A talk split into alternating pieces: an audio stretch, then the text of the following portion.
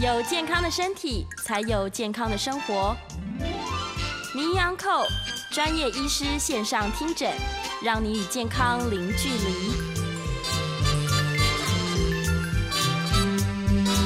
这里是 FM 九八点一九八新闻台，欢迎收听每天早上十一点到十二点播出的名医 Uncle 节目，我是主持人米娜。我们今天邀请到的是来自于乳癌防治基金会的董事长以及台大医学院名誉教授张金坚医师。嗨，张教授好。哎，各位大家好。大家好。是今天超开心，就是邀请到就是教授，哪里？对，我很乐意，而且觉得很荣幸。嘿，谢谢。我们今天邀请到，既然邀请到了就是张金坚医师，所以就是千万不能放过，就是张医师最专业的这一块，这样帮助到很多病友。就是我们今天要谈的是超越乳癌。好，那这个也是蛮我的专业的啊！啊，借这个机会也跟我们朋友们大家来分享，那谈谈乳癌，这个真的是一个蛮重要的话题。哎，是我们其实常常在听到乳癌，就是我们常会听到很多，就是大家说，哎，谁得了乳癌呀？是啊，谁的朋友又谁朋友得了乳癌？对，然后真的是越来越多，感觉对对，数量，然后包含年纪好像也下降。就是基本上我们现在台湾乳癌就是发生率是第一位，那而且已经做好像我的了解已经十几年都是第一位，呃，远远超过第二位，这个是第一点。第二点就是说每年还是有在新增加，那虽然最近的增加率就比较没有那么快，以前都是每年差不多百分之八在增加，现在大概是百分之四到五，但是还是有在增加。那再来就是说年纪年龄层，呃，比起欧美来讲，我们足足年轻了十岁。那如果讲说它的这个平均最高峰的时候，我们台湾的是四十五到五十五是最高峰。那国外的话是五十五到六十五，我们足足年轻了十岁。当然最近有一点趋缓，就是说，诶，年轻的再没有那么增加那么快，啊，年老的反而增加比较多。但是再怎么讲，我们总是年轻，跟国外真的有一点不同，是这样的。真的，因为像呃不呃同样是乳癌的这个疾病，但是当你在不同的年龄层面对这件事情的时候，其实你遇到的状况也会有很大的不同。比如说四十几岁跟五十几岁，可能都会有蛮大的差异哦。我们这边先从就是因为这边很多听众朋友可能对于乳癌这个疾病还没有那么了解，我们这边想先请医师帮我们介绍一下。呃，乳癌这一块，就是乳癌是怎么样的疾病？好，基本上大家，呃，就是第一要认识说乳癌在台湾的情形，刚才已经提过了。那乳癌，诶，为什么会发生？那发生有没有一些比较高的危险情？那乳癌是透过什么样的诊断或者怎么样的筛检？诶，更重要的就是说，在治疗是怎么样去治疗它，会让它的活存率更高。啊，再来就是谈到就是，诶，治疗有哪些方法？诶，开刀呢，还是化疗呢，还是标靶治疗呢？甚至于有没有什么放射线治疗？啊，或者我们的开刀是不是要整个乳房拿掉？这大家都关心的。再来最重要的就是说，当你整个治疗这这过过程中，怎么样去面对它，怎么样克服它？因为治疗的时候，有时候真的带来的副作用或者痛苦真的很多。那这度过来以后，那往后你怎么样去追踪？啊，追踪里面呢，你怎么样朝着比较诶？就是比较正面的啊，就是像米娜你你自己这个写的那个书，面对乳癌你不孤单，哎，就是你们这些年轻人。所以你刚才提到一个重最重要就是说，每一个年龄层他有面对的困难跟困境。那我也知道你在花样女人这个团队里面、团体里面做得很好，都是一直在鼓励这些特别年轻的这些乳癌的病友，因为年轻。他要面对的就是说，要不要生育，还有他的亲子关系、夫妻关系，甚至于他在职场上怎么样去，这个都是他以后要克服的。而且他往后的日子很长，那克服的难度就更高，挑战就更多，这些都是要面对。再来，最重要、最重要就是说，我们不管哪一个年龄层，我们像我的乳癌基金会为什么出这个书？像刚才米娜你讲的超越乳癌，那我的意思就是说。我们得了乳癌啊，我们能够好起来以后，我们要超越它，也就是说，我要往后的日子要活得更更有精彩，更有尊严，更有生活品质。而且还可以去帮助人，这样才超越他。那这个是一个比较诶重要的一个议题，所以这方面我们要去做。所以这时候呢，我们的乳癌基金会就要在怎么样超越？诶，就是在帮助他在生活习惯上怎么改变，诶，帮助他怎么样在这个生活的这个诶这个。他的这个过程中，哎，怎么样从事一些什么好的社交活动，或者跟病友的做什么联谊会，或者去参加你喜欢的唱歌，或者希望你的瑜伽，甚至于你还可以去做舞蹈啦什么，或者你喜欢画画，哦，这些都是一种可以让你发挥的。其实病啊，我们从病里面得到一些，诶教训，或者得到一些经验，然后淬炼成你生活以后往后的目标。然后这样我们讲起来时间就浪费很多了。不过我还是回归赶快来讲，那到底呃乳癌是哪一些是高危险性？因为我们最怕的就是说得乳癌的病人是怎么样得到的。那基本上我们大家就知道，第一最重要的就是说你诶有的人就是一些不可抗力的，比如说你早月经，你晚停经。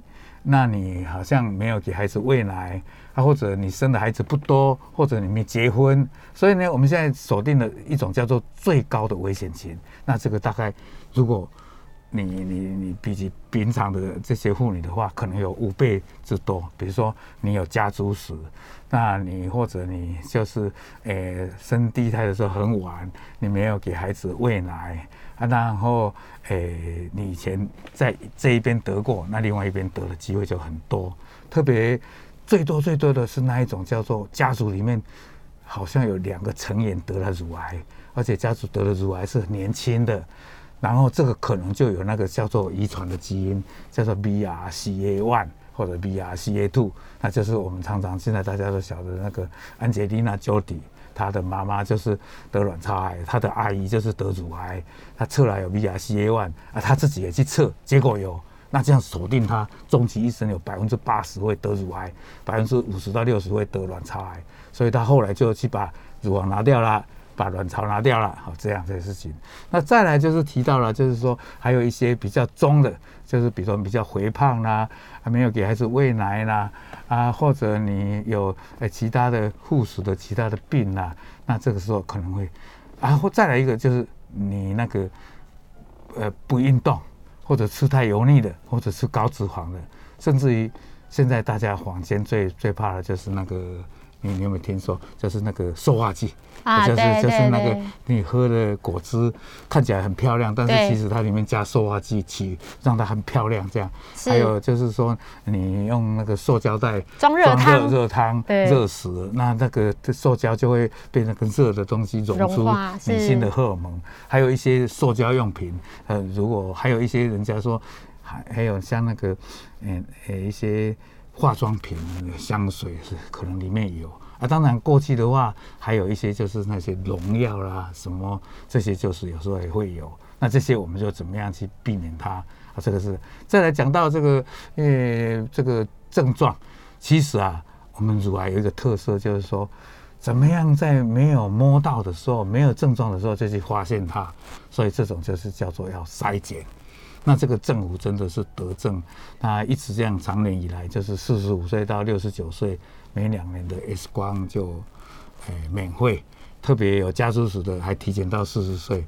那这个一做的话，诶，根据那个台大公共卫生学院的这个陈秀熙老师他们的团队，结果统计了，发现说，如果你认真乖乖的，呃，配合去做这个每两年的免费的检查，可以降低死亡率百分之四十一。真另外呢，就是可以让你早期发现，可以提提早发现，变成零期或一期的，那就会增加百分之三十。所以这个就是一个很重要的。那当然，如果万一得到了，那还是可以透过超音波、乳癌 X 光摄影去发现你那个肿块。当然呢，有时候还是不小心，比如说你乳头以前没有凹陷，现在凹陷了；乳头不正常的出血，或者一下摸到硬块，或者在身体上哎。以前上一次摸没有摸到硬块，这次从摸到硬块，那时候你就要赶快找医生，大概是这样。教授，如果说像是刚刚你有提到说，就是现在很多病人的年龄层是下降的嘛，是的，可能他没有家族病史，所以他原来预计在四十五岁的时候开始做筛检，但是因为他没有家族病史，他可能才三十几岁，像我自己就是三十几岁的时候就确诊了。那这样的情况下，是不是呃，如果我们比如说摸到呃，跟比如说刚刚有讲说摸到不正常的硬块啊，或是发现乳房的情况跟平常不一样的时候，我们是不是可以也可以去主动去乳房外科挂号？是是是是，这个就是你提到的，因为这个毕竟这个筛检是顶多是有家族四十岁，但是其实像米娜，你是在三四十岁以前，所以我们现在就是非常非常关心这个四十岁以前的。那我们台湾人四十岁以前真的占的也不少，而且这个些都是年轻的。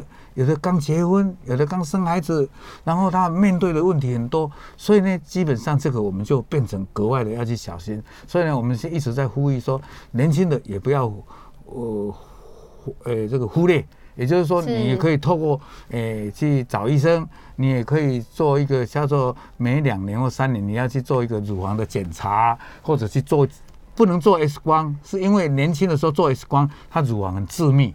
它的这个诊断力比较差，那你也可以做超音波，所以呢，这些事情就变成很重要。就像米娜你讲的，就是说还是要去找乳房外科的大夫来帮你做一个定期的一个检查，是很重要的。但是我这边有听过一个迷思，嗯，就是我之前听到有人就是口耳相传说，年轻人不可以去做乳房筛检，因为会不孕。哎。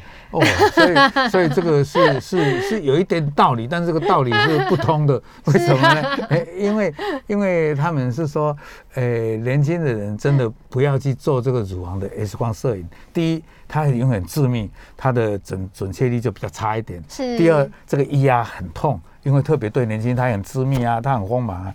啊，第三呢，它的有一点辐射的剂量，所以我们真的不主张四十岁以前的人随随便便就去做乳房 X 光的摄影。我们都会透过超音波、还有触诊、还有病史、还有追踪，我们总是或者甚至有时候必要的来做那个叫做磁振造影。那这样的话，还是可以把它揪出来。所以我们就是说，对四十岁以前这么年轻的，所以我一直认同。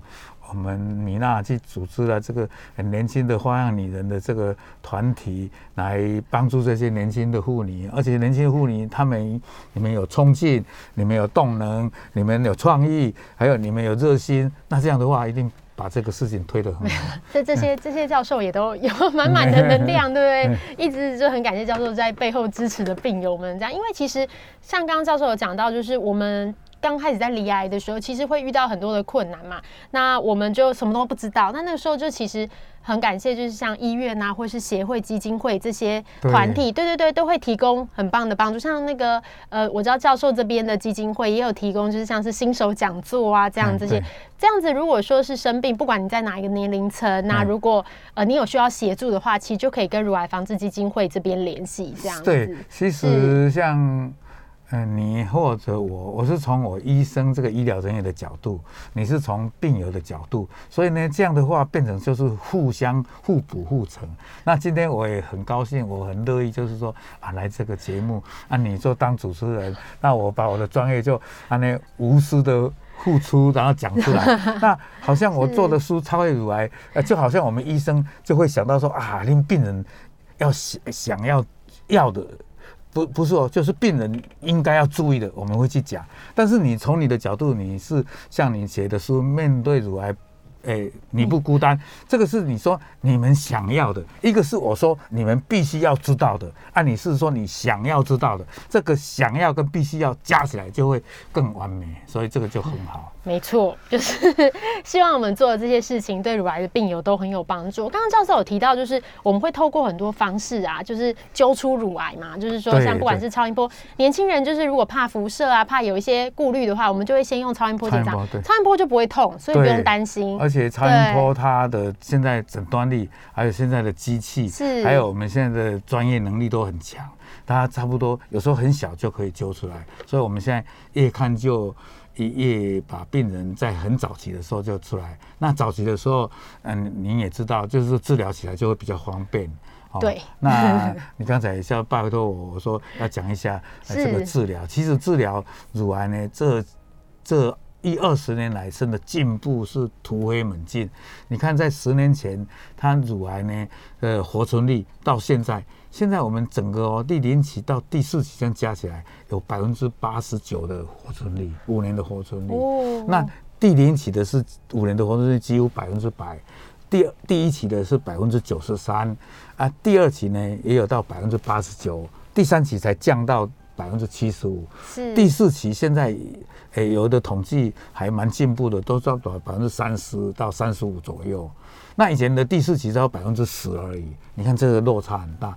那这个就是要归功于药也进步了，开刀也进步了，还有放射线治疗也进步了，还有民众这个就诊的意愿也强了，还有用药，还有合作的这个遵从性也高了。所以这种东西是这样的，是要医生的团队强啊，然后是一种整体的，不是拼装的。还有病人呢，也要配合医生，所以就变成说医病之间的关系沟通就会互动更强、更强化。这个都是进步的原因。这样，哎，进步的对对，这个这个的关键所在。对，感觉就是这几年的治疗方式，像我自己在确诊的时候，大概是五六年前嘛，嗯嗯，还还是七年，就是蛮久之前，哦但是哇这你你你这很厉害。对那那时候确诊的时候，其实我呃的治疗方式跟我现在听到就是新新进朋友的治疗方式，其实就会有点改变，表示药物啊跟手术的方式一直在进步。像以前呃更久以前，可能我们想到乳房，比如说第一个是乳房的切除手术，就是可能全部切除这样子。对啊、但是像现在就有局部切除，对对。搭配放射线这样是所以这个就是说，从手术的这个观点来讲，就是说，我们老实说，乳房是女性的一个第二性征，而且是一个魅力的所在。所以呢，一个乳房几乎是代表了她的呃一个女性的一个形象。所以，一个乳房如果被要拿掉，对女人来讲是冲击很大，是一个相当呃一个沉重的一个打击。所以呢，我们基本上就是要朝着说，把她的乳房外形怎么样保存住。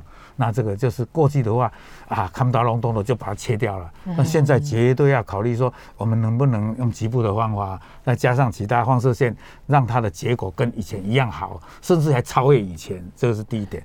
第二点呢，即便你要拿掉，我们要怎样来想办法帮你重建？所以现在就是一种团队的的思考，就是说，除了乳房外科以外，我们一定要跟整形外科的合作啊，怎样把它重建起来？那重建当然有很多方法，也可以装一个义乳进去的，好、也可以从自己自体去移转的都有。不过现在都是，诶、比较用比较这个比较快速，而且还蛮好的，就是装义乳进去的这样。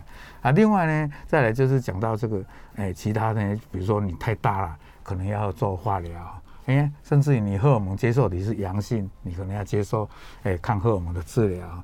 那再来呢，有时候你是那个喝吐过度表现的，你还要做标靶治疗。所以现在的武器很多。那标靶治疗在呃一九九零的年代，快要到二零二千年千禧年的时候，是一个单一个标靶，哎现在也有两个标靶。对那必然就是说武器越多、越精良、越高端，它就会把这个癌细胞杀得更。一滴都不留下来，一个细胞留不下来，所以它的活存率就会提高。所以呢，基本上刚才您要我在事先我们讲的时候说，哎，要讲什么？其实我是怕说短的时间不能讲完，但是我现在跟你这样互动的很好，就把这个化疗的带到了，那放荷尔蒙的带到了。而且现在以后，我是觉得二十一世纪以后，因为是一个叫做精准医学的时代，对是个人化医疗的时代，所以呢，我们我。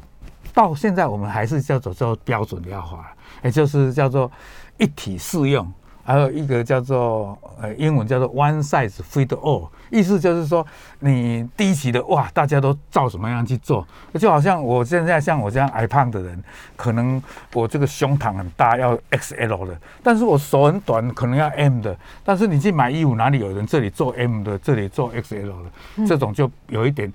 叫做标准，但是现在呢，它就是一种量身定做的，所以呢，就是根据个人的体质，根据个人的基因状况，根据个人他的这个所有的这个诶生物的特性，然后我们要做出他应该做的治疗，这样的话疗效就极大化，然后副作用就极小，这样。真的，刚刚听就是像今天教授讲到这个，觉得非常的对病友来说会觉得非常的可靠，而且充满力量。因为以前前几年的治疗方式到现在每年都在改变，然后包含教授刚刚讲到手术方式，以前可能就是想到乳癌就是全部切除，但是现在就是一样是局部切除搭配放射线治疗，也有很高的存活率。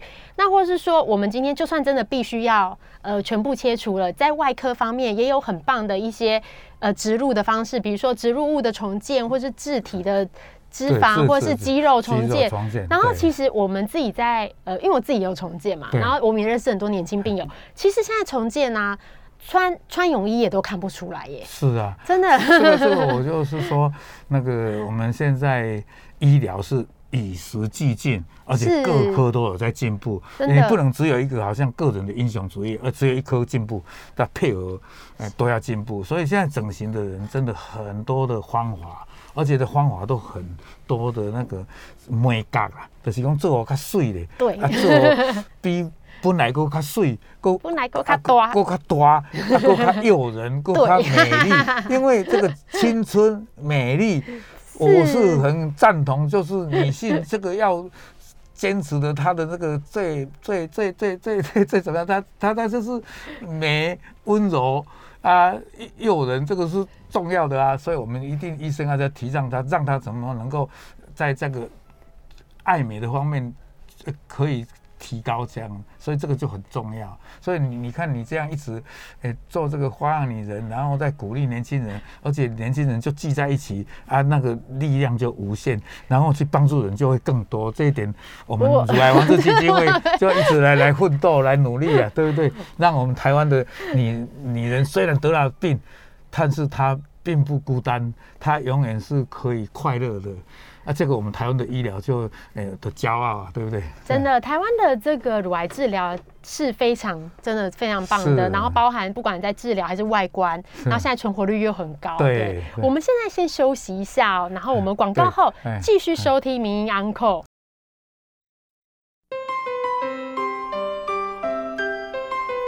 这里是 FM 九八点一九八新闻台，收听每天早上十一点到十二点播出的《名医 Uncle》节目，我是主持人米娜。我们今天邀请到的是乳癌防治基金会董事长、台大医学院名誉教授张金坚医师。嗨，张教授好。你好。我们刚刚就是有在聊聊到，就是关于乳癌超越乳癌的这个主题哦。刚刚教授有讲到好多，就是包含介绍乳癌的种类，然后就是介绍乳癌这个疾病，什么样的人会容易得到乳癌，要更加的小心。那有讲到说，如果您是就是呃有家族病史的话，四十岁开始就要开始做筛检。那如果没有家族病史，就是四十五岁。可是如果你觉得有疑虑的时候，还是可以到乳房外科做超音波。检查那个不会痛，不会担不用担心，也没有辐射，或是说一年度、两年度的这种健康检查，也可以加入这样的项目。那另外也有聊到就是治疗的方式，因为现在的治疗方式跟之前好几年前比起来，每年都有在进步。那不管是手术或是呃药物的运用，刚刚教授都有提到，就是更个人化。就是不像是一个模式套用到全部的人，会针对每个人的状况，然后来做就是这些呃药物的配置，而且这样子副作用啊，对生活的影响比较低，所以对病友来说，我觉得是一大福音，因为现在的医疗越来越进步。因为刚刚我们是从教授的这个角度出发，我们这边就是也想跟听众朋友们分享一下，就是说，呃，如果你真的生病了，怎么办？对呀，我我我我因为也也看了哎乳癌的病人，然后面对这些刚得病的人啊，他的家属或者他的亲朋好友或者他本人，真的是很大的冲击。但是他的冲击以后。其实医生给他的时间，老实说有限。虽然我们现在有所谓的专科护理师、个案管理师，然后会跟他们解释，但是再怎么样，对病人来讲，其实他们真的是晴空霹雳，那好像哇，那万箭穿心哦，那个真的痛苦。我有时候就会偷偷的看他们一下，有时候他眼泪都是在掉，然后都是。啊，这样怎么不声的啦？我就讲个足痛苦。所以我们在讲那个，虽然我们诶、有四十几年了，但是我们面对他们的那种痛苦，我们其实还是没有那个职业的冷漠。我们越越觉得我们越越要去同情他们。所以米娜，你在这方面，我觉得你很有经验。比如说，哎、我们像那个圣严法师讲的，怎么样面对他、接受他、放下他啊，然后什么哦挺过，那个很难呢啊，所以你一定做了很多，而且这种经验哦，其实其实像我今天哦，其实是我要来访问你，你怎么样来做？也许这个你告诉我们一下。好的，谢谢教授访问我。对，呃。对，我是米娜，就是我自己是就是有乳癌的病史哦，然后我在三十二岁，就是刚结婚不久的那一那个时候那一年就罹患乳癌了。那那时候的话，刚教授有问到说，为什么大家都一副晴天霹雳？哎，真的会，哎真的呢，真的好像头上都一一阵空，你知道吗？真的，我那时候走路好像要要崩溃一样，那走路还撞到墙哎，对啊，就是就是那时候医生就拿报告，然后就跟我说，哎，小姐，你今天自己来嘛？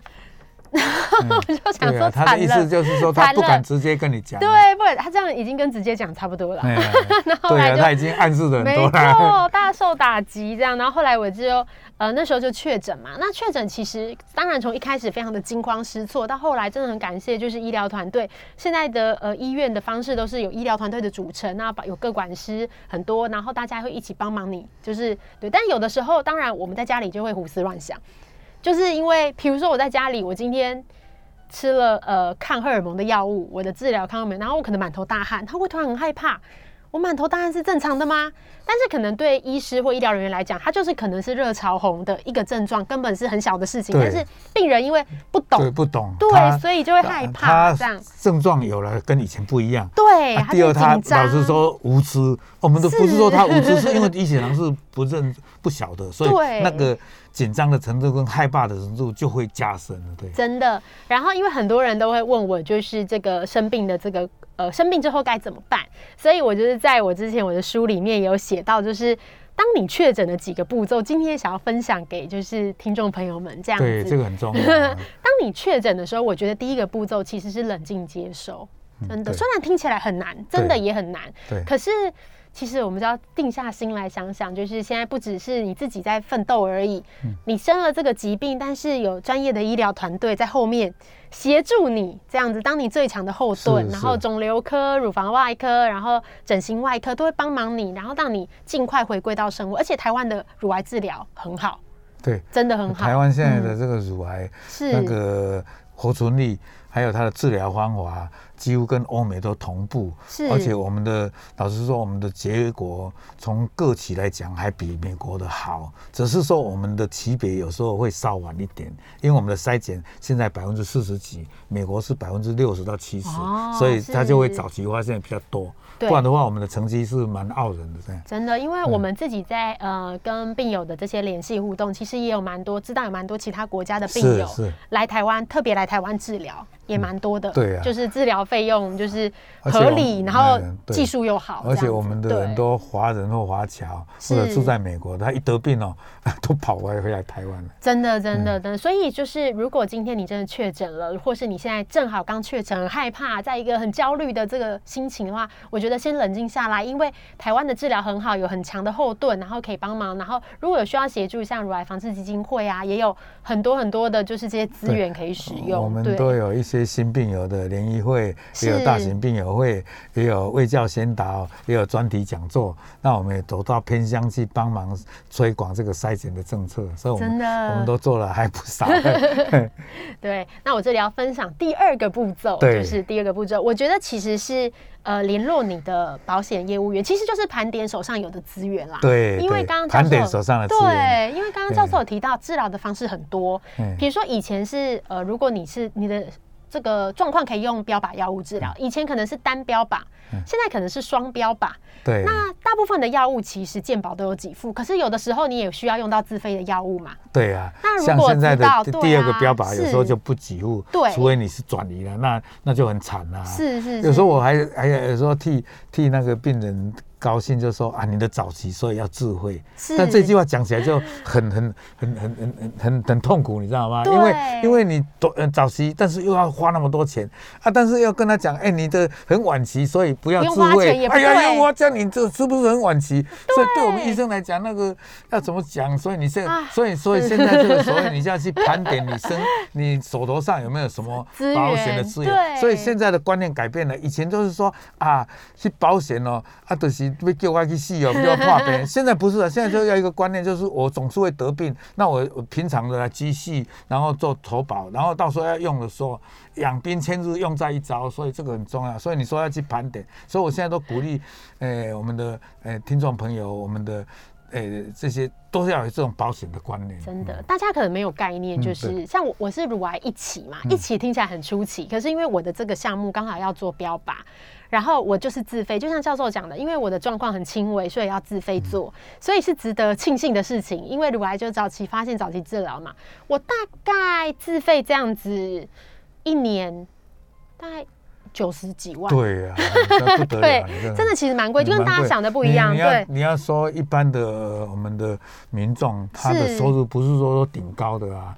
啊，所以要一个九十几万哦，是一个沉重的负担，一下子就好像说，哎，没有没有没有病死哦，就被这个这个经济这个这个钱的事情 shock 死掉呢。真的真的，哎像呃那时候我就有听到一位病友分享，那时候听到也是觉得呃嗯就是也蛮难过，但也感同身受。就是那位病友的状况是他的起数跟我一模一样，对那他也是要用标靶，可是因为我是有保险，我本来小时候可能家里就有买保险了，这样，哎、癌症险都二十年缴完了哦，才得癌症，对。啊就是以前也没有想到会用到这样。但是呃反正我那位朋友他就是刚好是也不止一位，他就是刚好不能没有保险。是，所以他那时候其实还有跟我说，有时候他们会希望自己严重一点。对，所以你看对这个他会觉得很多么难过多么多么痛苦的一个，对很有一点讽刺，你知道吗？对呀、说哎，拜托，我给他转移几粒，我就可以。我这这个话怎么讲啊？这个对，可是你一转移，其实你的起诉就改变，你的存活率、你的治疗方式至少会差、啊，所以这个也是很对，所以其实两难啊对，而且重点是就是。如果得过癌症，就不能再买保险了。所以对现在的听众朋友还有机会，嗯对对对，就是可以先做一些就是呃健检跟规划，对，这会蛮这个就很重要的。对对对对。那第三项呢？第三项就是呃呃，这边我会鼓励大家，就是可以申请自己的病理报告，哦了解多了解自己的情况。对对对对，因为其实现在乳癌的这个，像刚刚有提到这个《超越乳癌》这一本书，嗯里面就有详细写到不同乳癌的类型对应的治疗方式。那我们其实申请病理报告，我们大概当然不是说要像医师一样去诊断药物，可是我们都可以大概知道自己的情况。嗯，对啊，我们现在帮助现在就是在医病沟通这里，我们都要强调是，让病人有知道的权利，就是说他的病理报告怎么样啊，他的预后怎么样，往后的处理怎么样。所以这个病理报告，而且现在的病理报告是有两个病理的主治医师去签名的，所以那个都很准。对而且病理报告不像以前这样只有讲癌症，他要想你的诶淋巴腺会诶不有没有。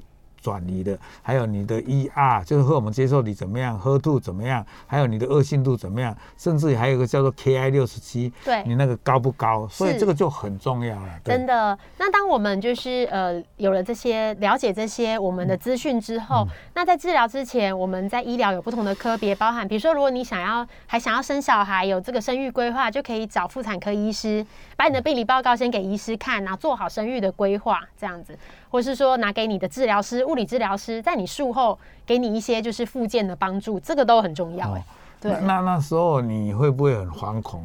说糟糕了，我我想生孩子，一定很很一定会很焦急一定会哦真的所以这就变成你啊，你算很理智哦，还第一还心 冷静接受，第二看看有没有保险，第三被你报告，第四就是找该相关的科别，然后去咨询。是甚至于现在我都还蛮认同，就是说有时候你你这个医师这样跟你讲，你还是会想去问第二意见，或者问亲朋好友，这个是没错。但是你终归以后要相信你的团队哦。啊，那再来的第五项你是做了什么对？，其实之后就还好啦，就是说我们要做好一些前置规划，哦这样子，对，做好什么这些，其实医疗人员都会给予很大的帮助，对对对就不需要太担心了。对，对对对我们现在先休息一下，然后广告后，然后来继续收听名医安扣。这里是 FM 九八点一九八新闻台，欢迎继续收听每天早上十一点到十二点播出的《名医 Uncle》节目，我是主持人明娜。我们今天邀请到的是乳癌防治基金会董事长、台大医学院名誉教授张金坚医师。嗨，张教授好。你好，张教授刚刚已经就是跟我们就是大聊特聊。我们刚刚在上一段的节目里面呢，有聊到一个很重要，就是如果你今天真的生病了，要怎么样进入战斗模式？那虽然我们其实刚刚主题是乳癌，其实我们刚刚分享的这个程序。顺序也不一定是只限于乳癌嘛，这样是我们面对了各种就是疾病的时候，其实都可以对对用到这个步骤。其实面对来一个说你新诊断出来的病，那时候你都会很惶恐，对，但是你就变成像刚才米娜你讲的，就会稍微冷静一下啊，然后去思考一下。第一就是冷静接受，对啊，第二就是思考你手上的手上的资源，保险，第三就是要拿报告嘛，是啊啊，第四就是要赶快去请教一些相关的科别。也许这个要内科、外科或者小儿科、妇产科。啊再来一个就是你要决定了以后，怎么样做一些准备？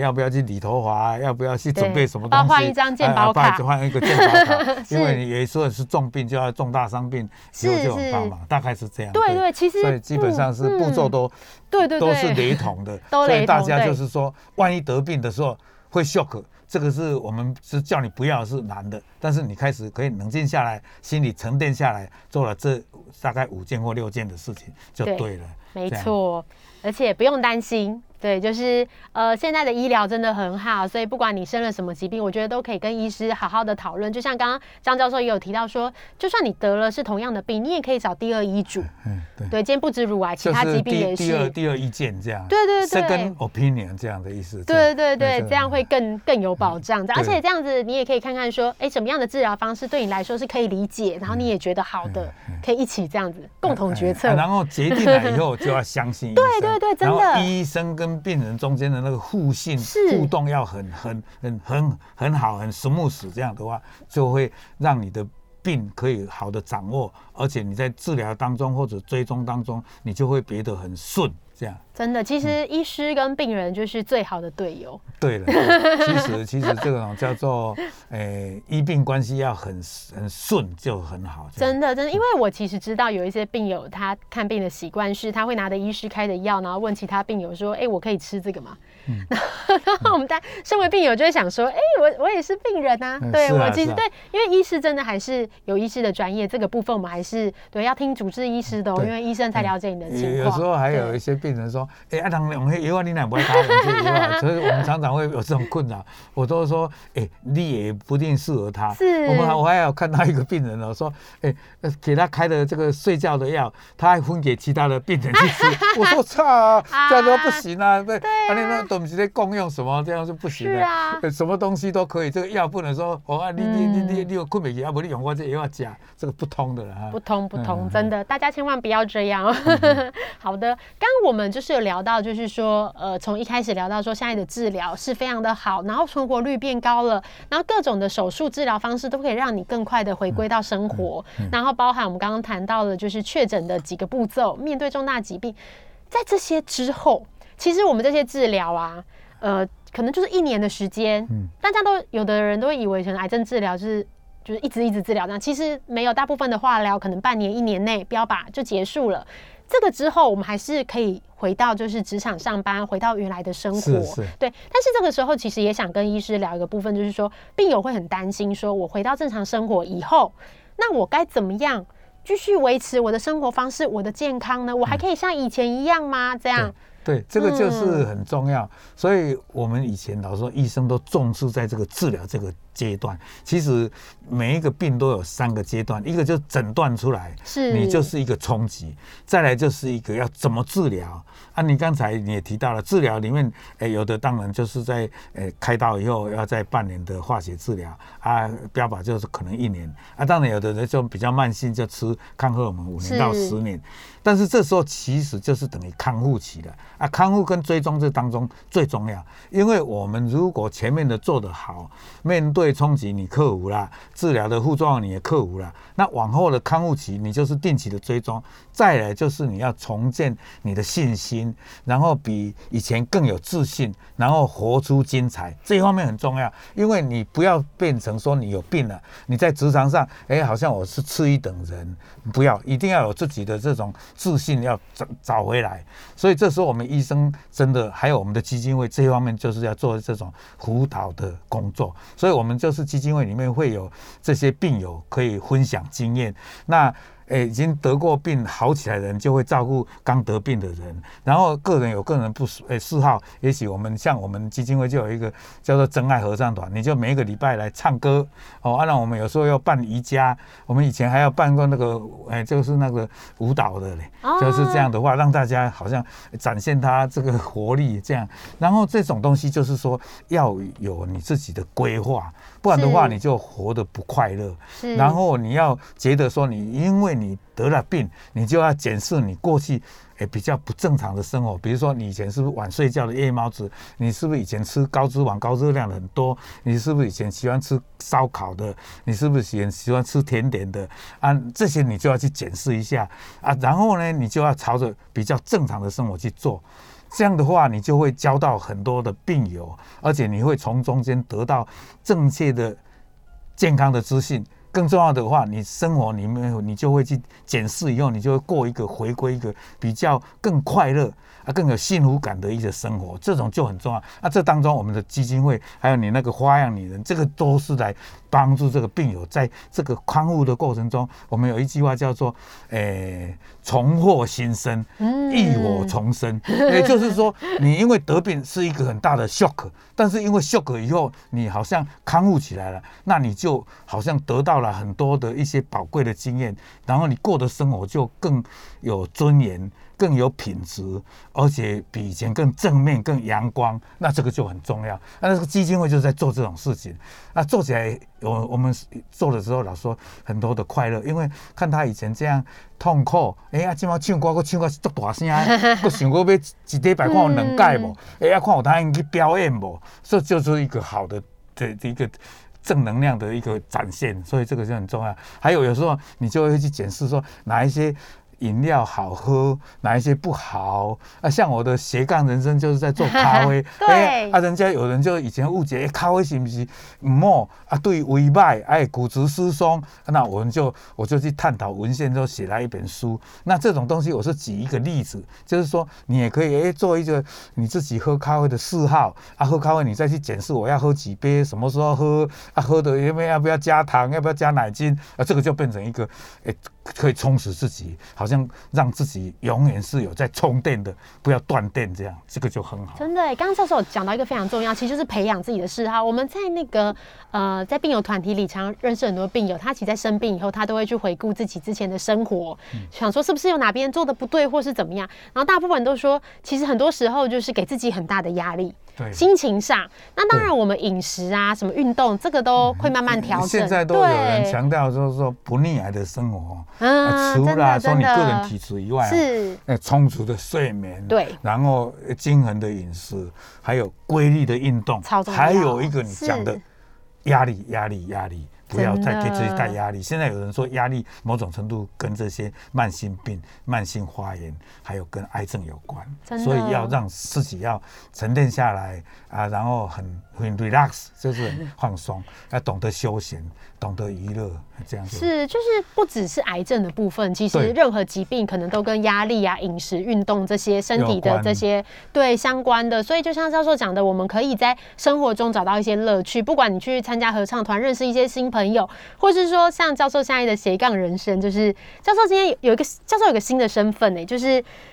饮咖啡研究室发现咖啡的健康力量的作者，对啊，像像教授就很棒，就是呃。在自己医疗的专业，然后用专业的角度，然后再去看咖啡这件事情。哦然后出了一就本书叫对啊《饮咖啡研究室》。是，那我出了这本书哦，哎，既然畅销呢，那我我的超多刷哎哎，然后好几刷哦，真的。那我我就是说，哎，为什么这样？原来是我从健康的角度出发。对我我我比较不专门那个什么哦烘焙啦啊，但是呢，我专门说哎跟健康的关系，所以我把健康的知识融入里面，我参考了很多文献，所以讲健康。哎，大家就会觉得说，哎，医生来讲健康是顺理成章的，所以我从从这个咖啡里面让我得到了说啊，原来咖啡有这么多成分啊，咖啡因是怎么样，对心脏血管疾病竟然有帮助，还有对一些癌症都有帮助。只有一些癌症稍微说要小心以外，基本上像乳癌、大肠癌、肺癌，哎，都是还有帮助的。所以这个都是很好。所以我的正纲人生是医疗，斜杠人生是做咖啡。我不敢说是咖啡达人，但是我是咖啡痴迷啊，所以大家就很快乐这样。啊所以大家要找出你的兴趣，找出你的快乐，毕竟要有充满着信心，充满着自信，这很重要。没错，谢谢教授的分享。像教授现在这样容光焕发，就是有信心，然后有兴趣、有自信，对，都是我们大家听众朋友跟我学习的目标。这样，我们今天非常感谢，就是乳癌防治基金会董事长、台大医学院名誉教授张金坚医师来这边跟我们分享，就是关于乳癌以及疾病的这些健康知识，然后还有当然最后面。最棒的就是健康喝咖啡，分享了就是教授的就是养生快乐小秘诀哎，发挥对咖啡的健康力量，没错，体验咖啡的生活美学，没！错，加油！我们今天节目进行到这里，大家拜拜。